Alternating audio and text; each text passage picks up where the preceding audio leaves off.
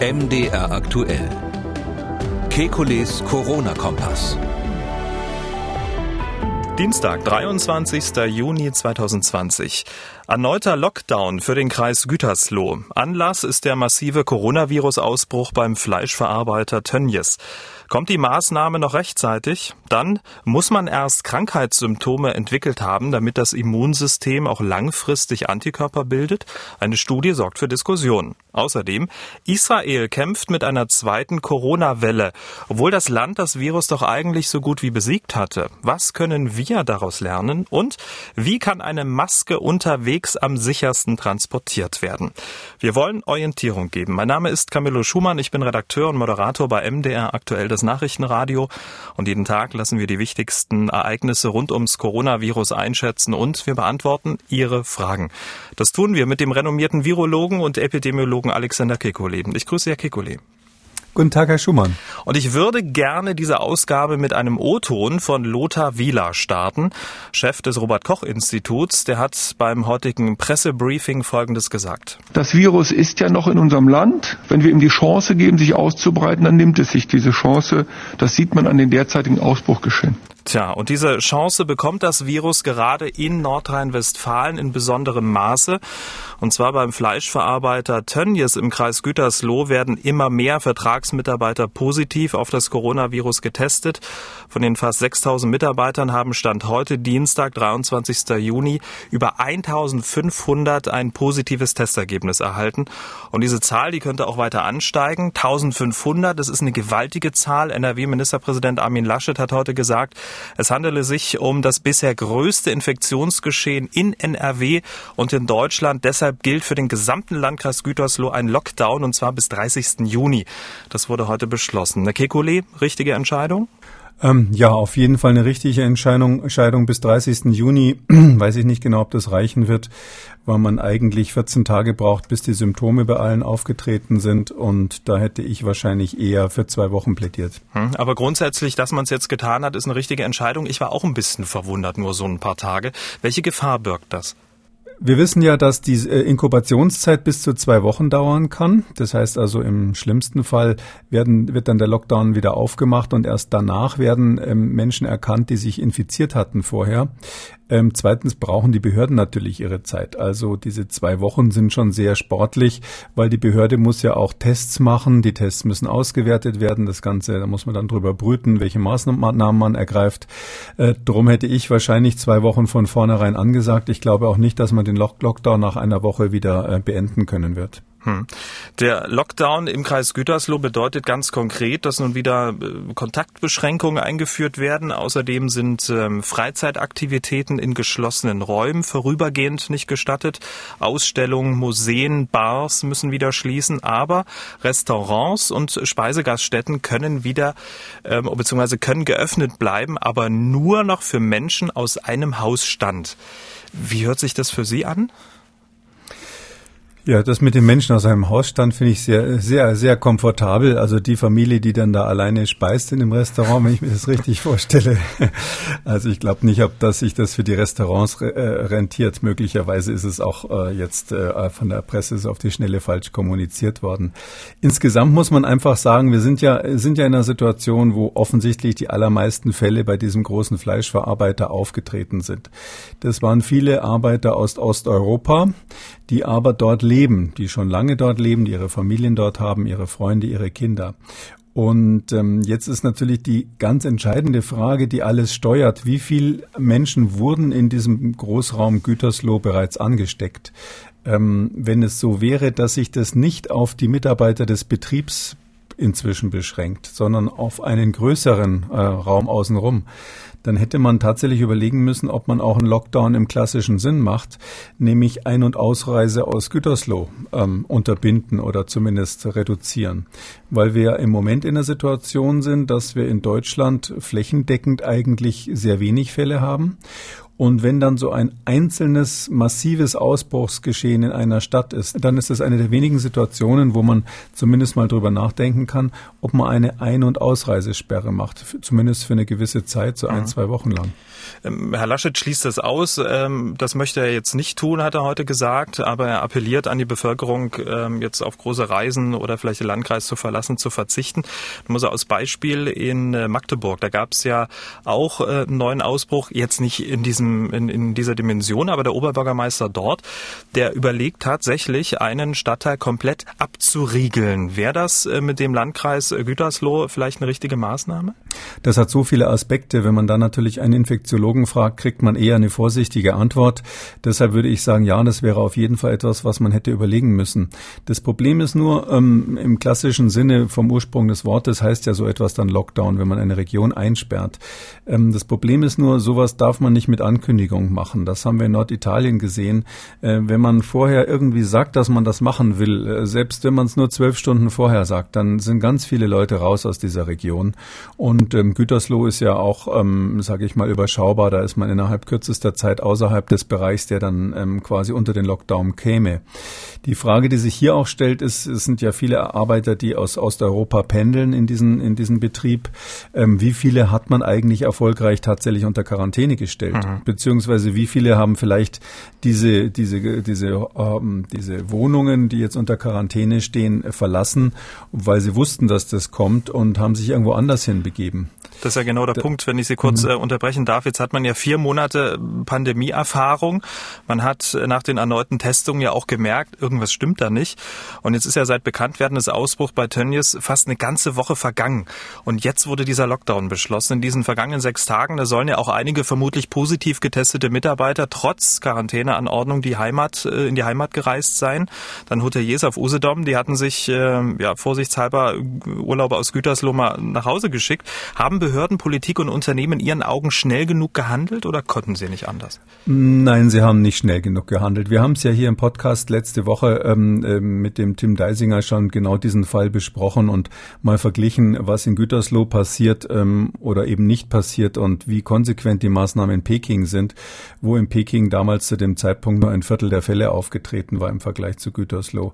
Also da, wenn man wirklich das ernst meint mit der Bekämpfung ähm, ähm der Epidemie in Deutschland, und da sind wir natürlich jetzt in einer Phase, wo sich solche Maßnahmen auch lohnen, dann muss man in so einem ähm, Ausbruch dann sehr schnell und frühzeitig dann auch Maßnahmen ergreifen.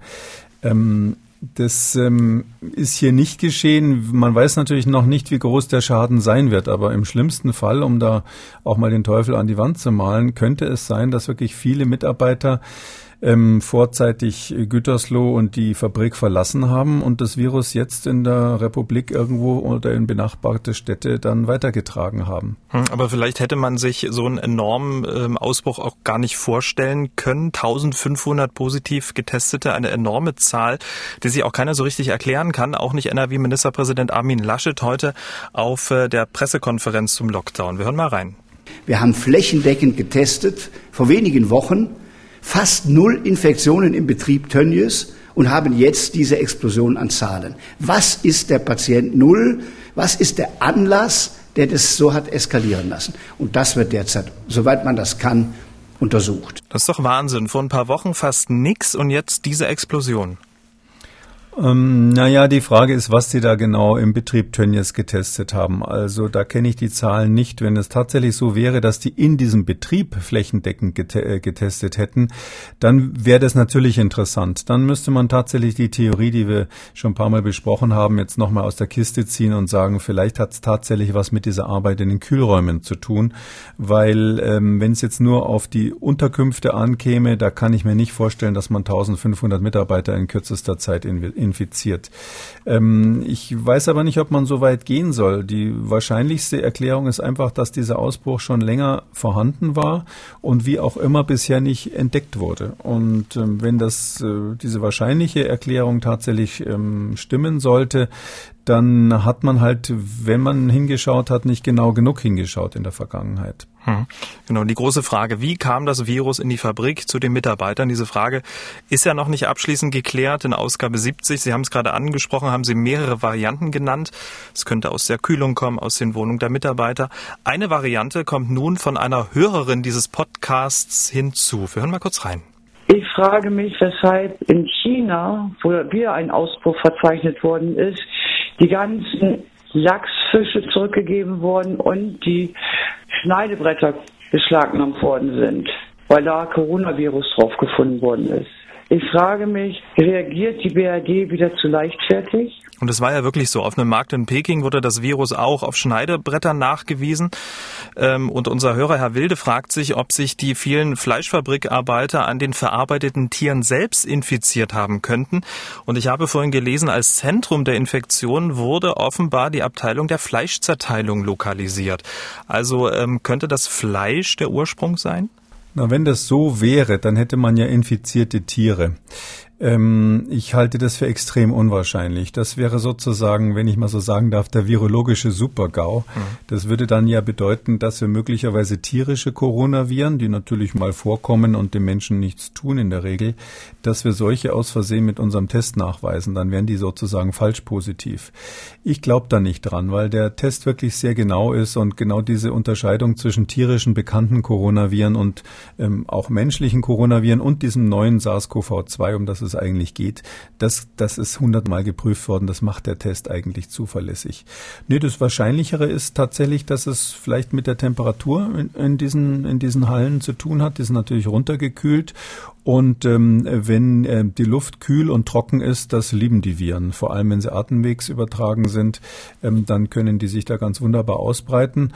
Und das ist ja so eine der Ideen, die seit eigentlich seit Monaten so rumgeistert, dass möglicherweise die, die Herstellung winterlicher Bedingungen in diesen Räumen dann auch zu winterähnlichen Ausbrüchen führt. Hm. Welche so zwei, drei grundlegenden Fragen in Bezug auf diesen Ausbruch sind für Sie jetzt die entscheidenden? Also für mich ist nicht entscheidend, wie, wie das äh, zum Teil jetzt auch politisch diskutiert wird, wo das Virus genau herkam.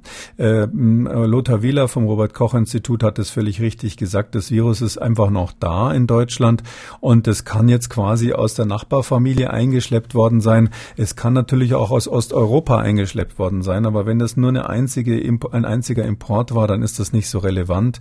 Und dass sich jetzt da praktisch die Hälfte der Mitarbeiter ähm, infiziert hätten im Ausland, das halte ich jetzt so auf einen Schlag für unwahrscheinlich. Nee, die entscheidende Frage ist wirklich, wie ist die Infektionskette dort in dem Betrieb? Also was ist sozusagen das Typische an diesen Schlachthöfen, was zu dieser massiven Ausbreitung führt? Ähm, da hat man ja schon bei der ersten Welle in Tönnies oder bei, erst, bei der ersten festgestellten Welle ähm, eigentlich es verpasst, genauer zu untersuchen, was da die Übertragungswege waren. Ich hoffe, dass man jetzt da nochmal wirklich rangeht. Ähm, und das Zweite, was fast bundesweit viel wichtiger ist, ist ja die Frage, ähm, wie viele von den Infektionen wurden schon nach außen getragen? tragen. Zum Beispiel durch Kinder der Mitarbeiter, die, die mit anderen Kindern in Schulen und Kitas zusammen sind oder auch durch, durch enge Kontakte außerhalb dieses Betriebs.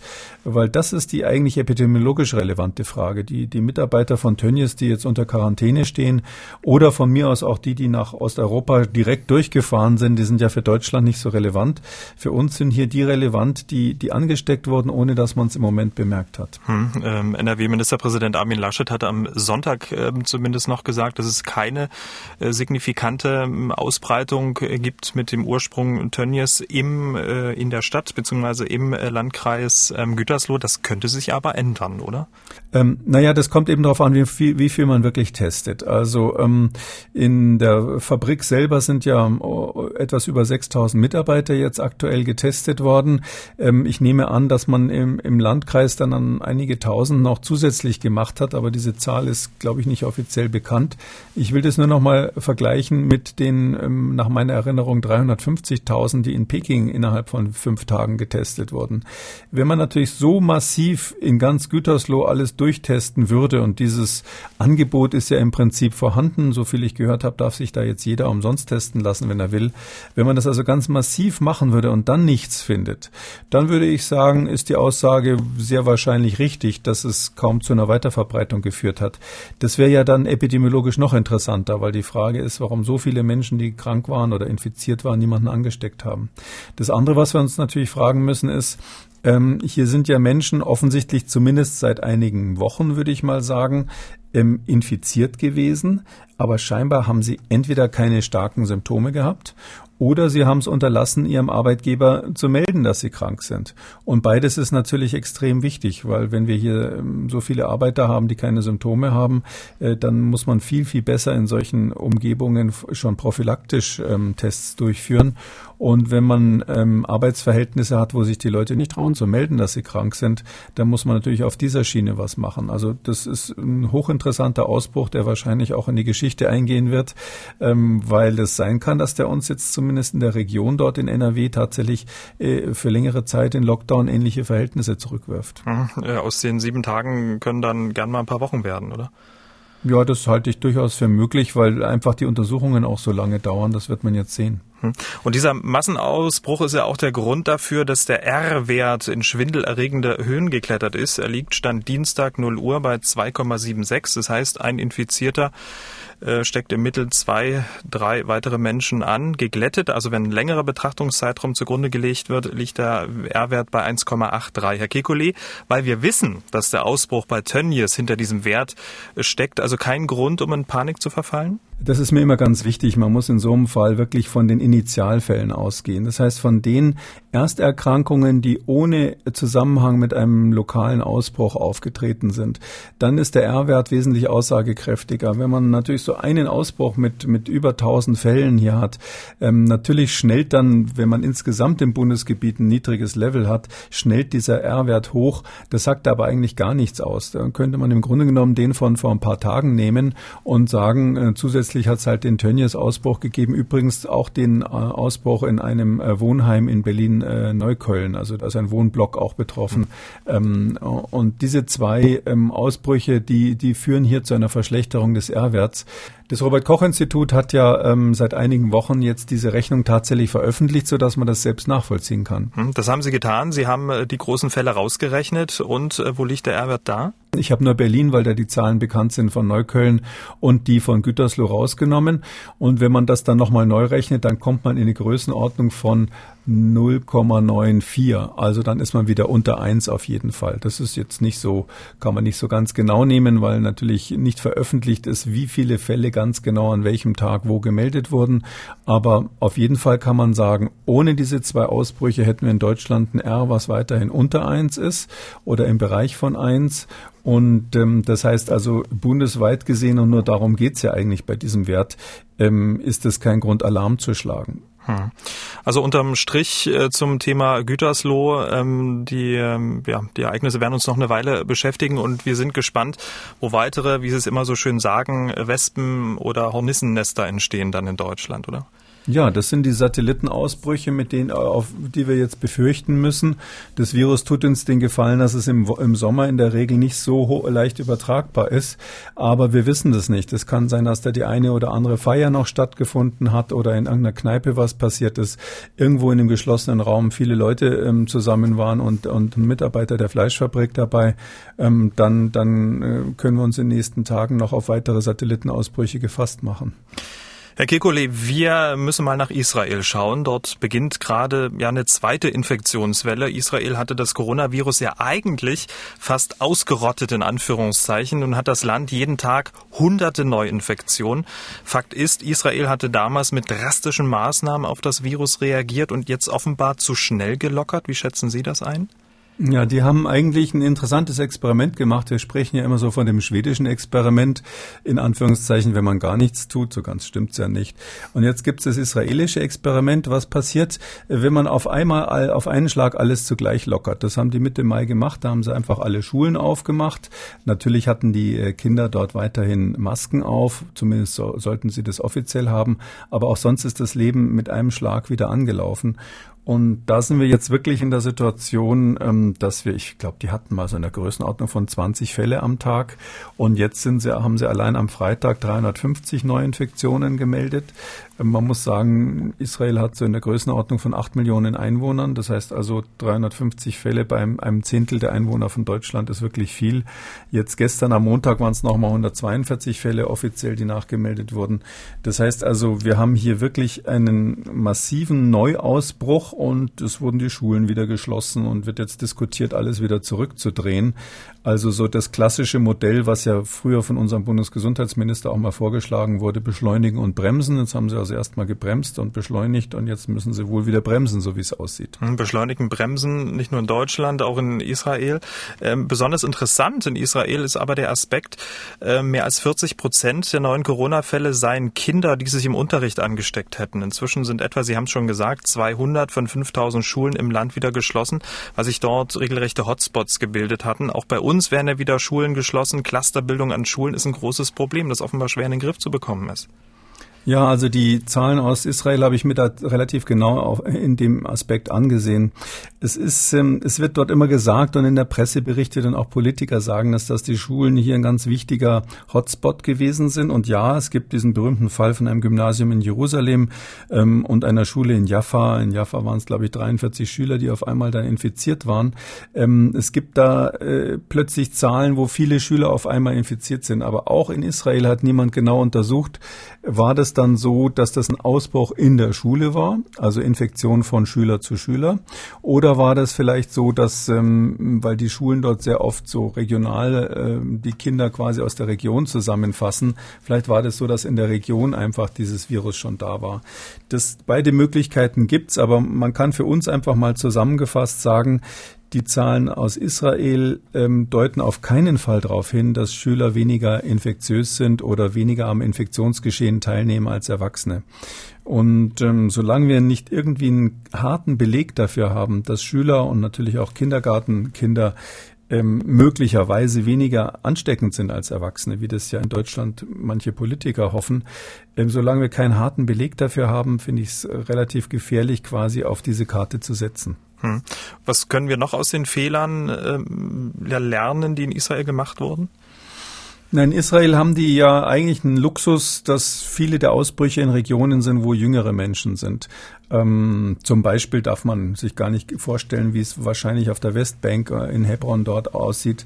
Da sind eben sehr viele jüngere Menschen, aber die Fälle sind äh, rapide gestiegen und es kann auch kaum getestet werden, wie das dort sein müsste. In den Palästinensergebieten ist das natürlich extrem schwierig auch.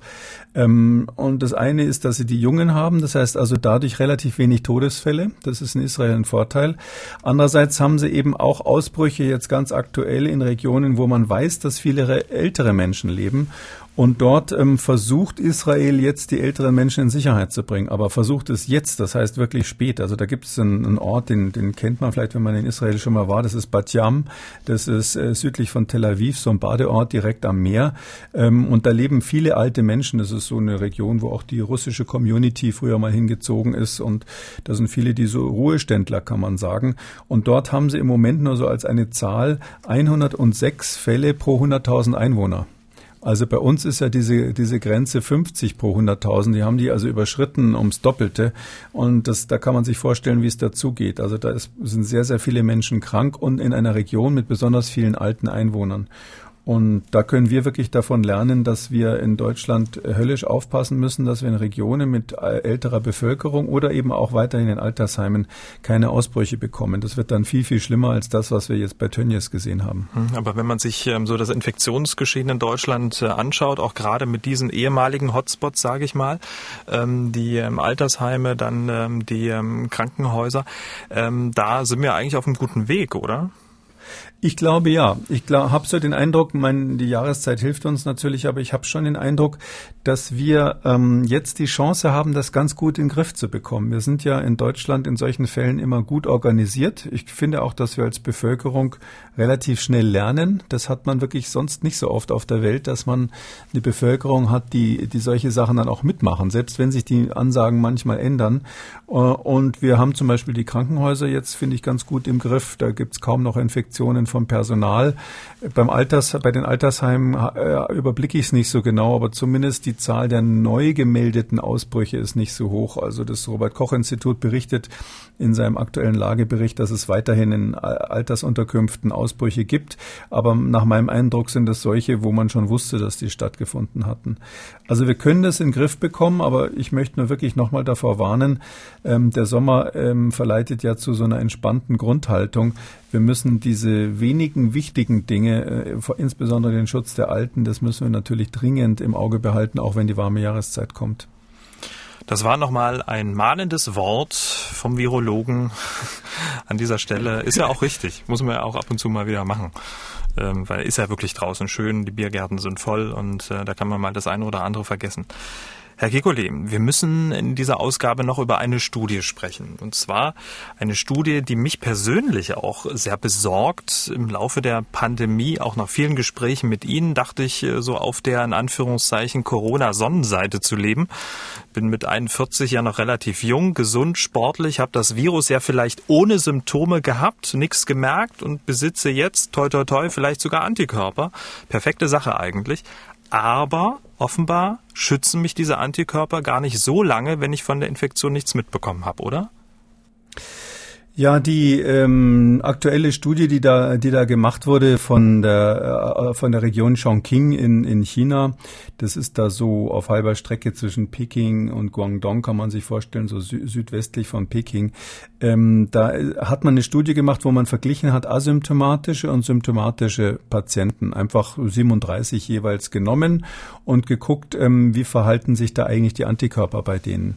Und ein Ergebnis ist, dass die Patienten, die keine Symptome gehabt hatten, ähm, dass die tatsächlich schneller ihre Antikörper gegen ähm, das Virus verlieren. Ähm, hat man sich angeguckt, ungefähr acht Wochen nach der Entlassung, Entlassung. Und da hat man gesehen, dass bei denen, die also asymptomatisch waren, ungefähr 40 Prozent schon in dem Bereich waren, wo diese klassischen IgG-Antikörper nicht mehr nachweisbar waren. Und bei denen, die Symptome hatten, etwa 13 Prozent. Also ein deutlich höherer Anteil derer, die keine Symptome hatte, verliert die Antikörper.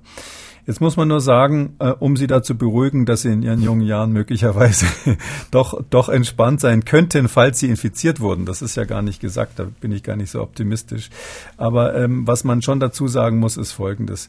Diese IgG-Antikörper, ja, das ist der normale Test. Und dieser Test, ähm, wenn der negativ wird, dann heißt es, das sieht so aus, als wäre jemand negativ. Aber die haben in dieser Studie das noch weiter untersucht und haben wirklich genau geguckt, wie ist es eigentlich mit den sogenannten neutralisierenden Antikörper. Das sind die, von denen man weiß, dass sie wirklich das Virus inaktivieren können bei einer Neuinfektion. Mhm. Und diese neutralisierenden Antikörper, das ist sozusagen nicht genau das gleiche wie das, was der IgG-Test misst. Da ist es so, dass dieses, diese, dieses ähm, Verschwinden des Antikörpers nur minimal war. Also das war eigentlich nicht relevant. Ähm, das IgG verschwindet wesentlich schneller als die wirklich relevanten, wichtigen neutralisierenden Antikörper.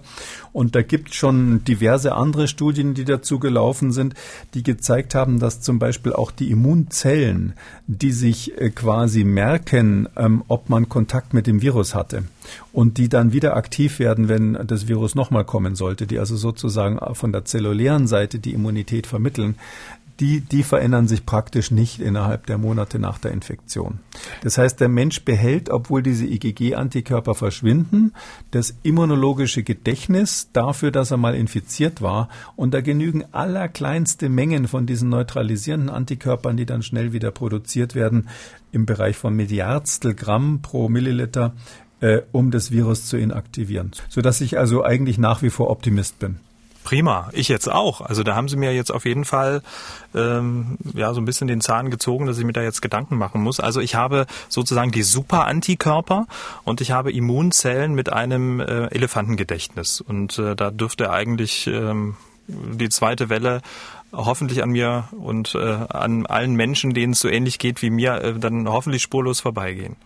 Naja, der Voraussetzung ist, dass Sie schon mal die Krankheit durchgemacht haben. Das sind in Deutschland wahrscheinlich unter fünf Prozent. Und wenn Sie meinen, Sie haben sie asymptomatisch durchgemacht, dann muss man sagen, wir gehen davon aus, dass ähm, nur 20 bis 50 Prozent der Erkrankungen asymptomatisch sind. Das heißt also, die meisten müssten es eigentlich schon merken irgendwie, wenn sie krank sind.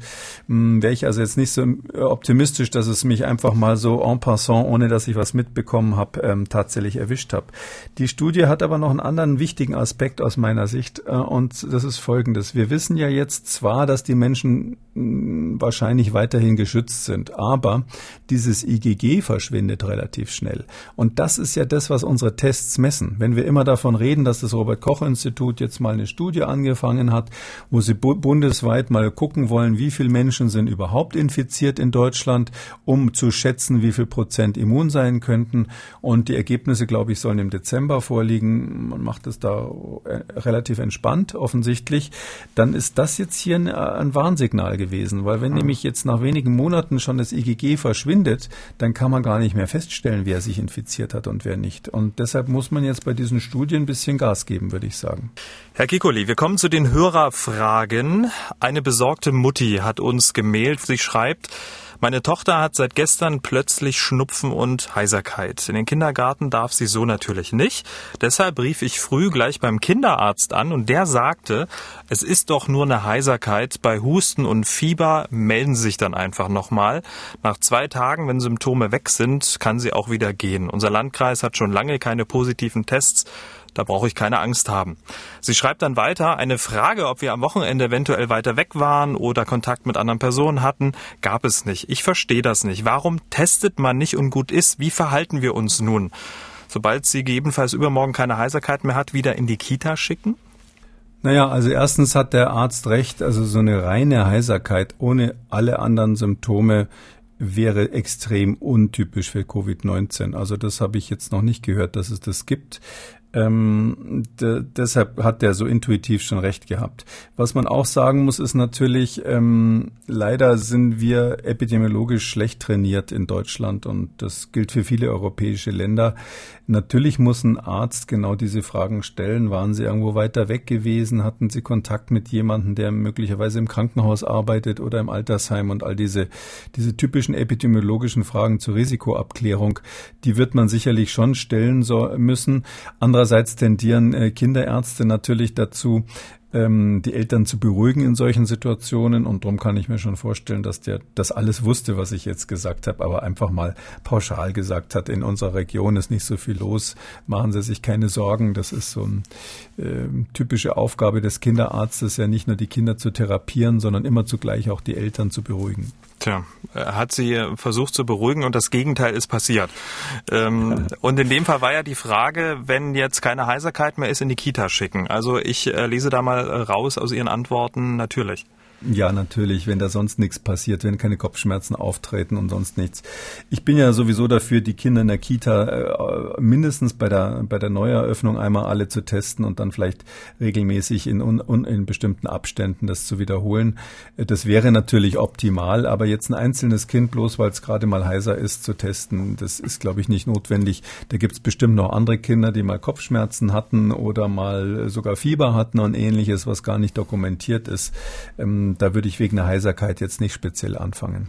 Frau Gerold hat gemailt. Sie schreibt, ähm, sie trägt wie die meisten Menschen eine Maske und fragt sich aber, wohin mit der Maske, wenn sie unterwegs ist und die Maske gerade nicht braucht. Sie schreibt weiter, ich kann sie doch nicht in die Handtasche, Jackentasche etc. stecken oder wie viele es tun, am Hals tragen. Das passt für mein Verständnis nicht zusammen. Wie handhaben Sie das im täglichen Gebrauch, Herr Kekoli? Direkte Frage an Sie. Also ich habe inzwischen in jedem Mantel, in jeder Jacke und überall mindestens eine Maske in der Tasche stecken, weil ich die sonst immer vergesse und es natürlich einen großen Lacher gibt, falls mich jemand kennt im Laden. Ähm, ja, und das sind ganz normale, einfache, billige OP-Masken und die sind total zusammengeknüllt und die muss ich dann immer jeweils entfalten und von irgendwelchen Keksbröseln befreien, bevor ich sie mir aufsetze. Okay, aber weil sie ja äh, sich das überhaupt nicht vorstellen konnte, dass man das so sicher transportieren kann, zum Beispiel wie ich auch in der Gesäßtasche. Ähm, die sieht dann genauso aus wie bei Ihnen. Äh, und das ist sicher, das ist in Ordnung. Die Frau Gerold hat da so ihre Zweifel. Naja, das eine ist, die Maske sollte natürlich nicht beschädigt sein. Das ist wichtig, dass sie keine Löcher hat. Sie sollte nicht schon so lange getragen oder anderweitig hm, benutzt worden sein, dass sie verklebt ist oder ähnliches. Ähm, aber ähm, nur weil sie ein bisschen krumpelig ist, das macht eigentlich gar nichts. Und die Hörerin hat möglicherweise sich überlegt, ähm, dass da außen an der Maske irgendwelche Viren sitzen könnten, die man jetzt nicht in die Tasche stecken darf. Das ist aber viel zu weit gedacht. Wir reden ja hier von Alltagsmasken und ähm, anders als in der Situation im Krankenhaus, wo man natürlich, wenn ein, ein Patient mal angespuckt hat oder ähnliches, tatsächlich die Viren in großer Menge eventuell außen auf der Maske hat, äh, muss man damit ja nicht rechnen, wenn man irgendwo beim Bäcker war und ein paar Brötchen geholt hat. Also eine alltagsverträgliche Antwort von Professor Kikuli. Unter dem Hashtag Frag Kekulé hat User Eberhard bei Twitter folgende Frage gestellt. Ist derzeit vom Zusammentreffen alter Skatrunden oder Doppelkopfrunden von Rentnern zum Kartenspielen in privaten Wohnungen abzuraten? Übrigens haben wir diese Frage mehrfach von, von Hörern bekommen und ich habe jetzt nur mal die von User Eberhard rausgesucht. Offenbar scheint das mittlerweile seit paar Wochen jetzt wirklich ein Problem zu sein. Man möchte sich wieder zum Skatkloppen treffen. Also beim Skat habe ich düster in Erinnerung, dass man nur zu dritt ist. Da würde ich jetzt mal sagen, das ist auf jeden Fall in Ordnung. Jetzt müssen Sie mir aber helfen beim Doppelkopf. Wie viele Keine spielen denn also, damit? Mau Mau kann ich oder 32 oh, auf. Also ich würde mal sagen, also zu dritt am Tisch und Karten spielen, das kann man auf jeden Fall verantworten in der jetzigen Situation. Was ich immer empfehlen würde, wir haben ja Sommer, ist Fenster auf und gut lüften und vielleicht nicht zu sich gegenseitig anbrüllen, auch wenn man beim Skat ja so den einen oder anderen Fachausdruck zwischendurch natürlich ähm, aussprechen muss und dass die Leute auch manchmal laut gerne machen, weil es dann mehr Spaß macht. Aber wenn man sich nicht so ins Gesicht brüllt dabei, dann glaube ich, ist äh, Skatspielen äh, durchaus völlig in Ordnung. Ein großer runder Tisch. Ne? Man muss ja nicht aufeinander hocken. Ja, das äh, kann, hat ja nicht jeder einen großen runden Tisch zu Hause, aber ein bisschen Abstand halten. Also diese eineinhalb bis zwei Meter Abstand, das ist schon vernünftig, wenn man das auch in der Wohnung hinkriegt. Aber ähm, wir müssen es ja auch so sehen, wir sind ja ein Land, was jetzt die letzten Wochen im Lockdown war. Und jeder weiß doch selber ungefähr, was er danach gemacht hat. Klar, wenn Sie natürlich äh, bei Tönnies in der Fabrik gearbeitet haben, dann sollten Sie sich vielleicht nicht gerade zum Skatspielen treffen. Aber wenn Sie wissen, Sie haben sich an die Regeln gehalten, in Ihrem Umfeld ist niemand krank geworden äh, und die anderen beiden Partner äh, sind so ähnlich, dann glaube ich, muss man da nicht päpstlicher als der Papst sein. Und damit sind wir am Ende von Ausgabe 72 und ich finde, ist ja immer sehr schön, ne, Herr Kikoli, wenn die Hörer dieses Podcasts mit einem guten Gefühl entlassen werden. Haben Sie was für ein gutes Gefühl? Ja, wir hatten heute äh, schon was versteckt in unserer heutigen Sendung. Und zwar ist es ja so, wenn es jetzt tatsächlich so ist, und das haben die Studien gezeigt, dass, dass praktisch alle Menschen, die die Erkrankung äh, Covid-19 durchgemacht haben, tatsächlich auch neutralisierende Antikörper haben. Also Antikörper haben, die wirklich das Virus ähm, erledigen können letztlich. Und diese Antikörper sind typischerweise gegen dieses Spike gerichtet, also gegen dieses S-Protein von dem, von dem Virus. Dann heißt es umgekehrt, dass ein Impfstoff, der dieses S-Protein enthält, dass der tatsächlich bei nahezu 100 Prozent der Menschen wirksam sein sollte. Das heißt also, diese, die aktuellen Daten deuten darauf, darauf hin, dass die Methoden, wie die Impfstoffe im Moment entwickelt werden, höchstwahrscheinlich dazu führen, dass wir sehr, sehr gut wirksame Impfstoffe haben, die möglicherweise sogar bei älteren Menschen funktionieren. Das ist diese positive Prognose zum Ausstieg aus dieser heutigen Ausgabe. Vielen Dank. Wir hören uns am Donnerstag wieder. Das sehe ich auch so, Herr Schumann, und dann freue ich mich auf Donnerstag. Sie haben auch eine Frage an Professor Kekulé, dann schreiben Sie uns eine Mail an mdraktuell-podcast.mdr.de oder rufen Sie uns einfach an. 0800 322 00. Ich wiederhole 0800 322 00. MDR aktuell. Kekules Corona-Kompass.